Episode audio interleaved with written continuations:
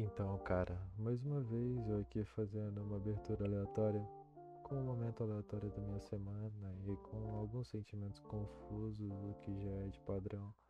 E eu aqui de madrugada escrevendo esse roteiro para poder lançar o podcast, eu tendo que pedir desculpa porque, como eu disse, eu tô em um declínio criativo no qual eu não consigo escrever mais que seis minutos poder formar um podcast legal.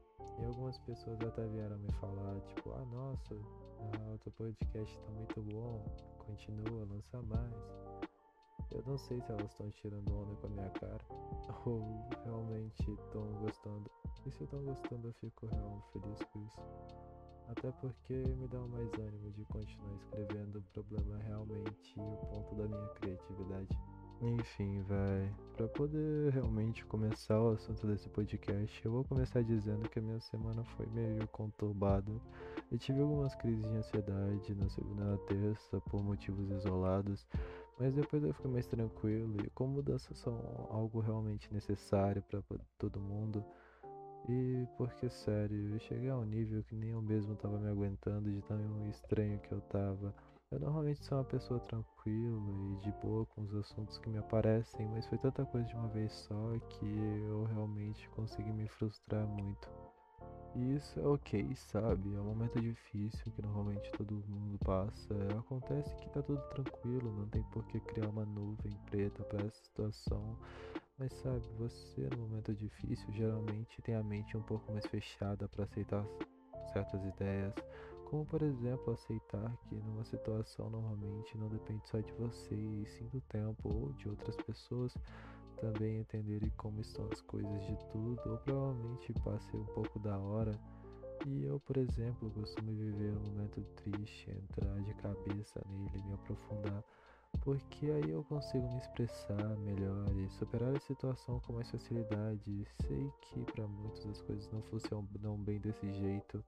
Geralmente costumo ficar quietos na sua, mas eu gosto de me expressar, gosto de dizer o porquê de eu estar mal, o porquê daquilo estar acontecendo, se aquilo é ou não culpa minha. São coisas importantes e que me deixam extremamente mais leve quando eu fico triste, ponho uma música e fico pensando sobre o assunto, porque daquilo me fazer mal, se eu posso tomar controle ou não da situação e se eu posso resolver algo. Geralmente as músicas que eu coloco são lo-fi mesmo, algo que me faça pensar, sem muita gente falando, para não me perder nas coisas. Mas claro, eu quero e acabo me deixando e vendo que as coisas se tornam mais simples ou até em assuntos comigo mesmo e eu me estranhei por estar no meu limite no começo de uma semana, porque as coisas são difíceis de acontecer.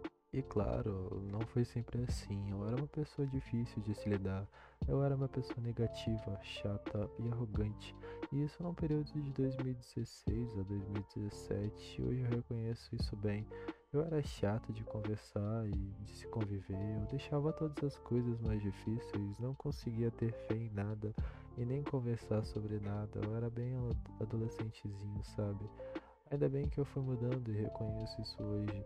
Vejo quanto é necessária uma mudança de mentalidade e comportamento de acordo com o tempo e como as coisas vão se modelando junto contigo e de uma maneira que vai ficando mais clara. Igual certos assuntos que tu vai deixando de se importar por ser relativamente fúteis e como a conversa consegue resolver grandes problemas. Ontem mesmo eu estava conversando com uma amiga minha, sem realmente precisar dar alguma explicação sobre o que eu estava fazendo, eu acabei falando porque eu gosto de deixar as pessoas um pouco mais confortáveis e isso é nítido como as pessoas criam paranoias e isso as deixa levar de um jeito meio confuso de se perceber que aquilo não existe.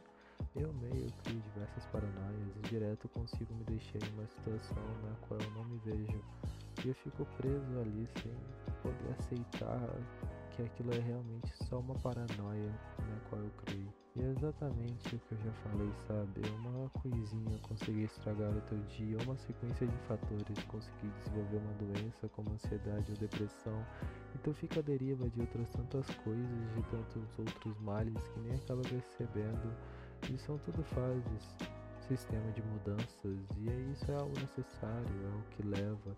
E eu te pergunto, o que faz de você você? Um monte de fatores reunidos que foram se acumulando durante o tempo, ideias, medos, incertezas. Isso faz de você algo natural, cíclico. E se você não está feliz com a mudança que ocorreu até hoje, você pode mudar novamente por sempre ficar num estado de inovação e isso não destrói teu caráter. Pelo contrário, você acaba se descobrindo o que realmente gosta, o que você quer e o que você deseja, simplesmente a pergunta de antes que eu fiz, o que faz de você você? Uma pergunta cheia de incertezas e vazios. Isso é claro para quem não se conhece e não consegue encontrar motivação para viver.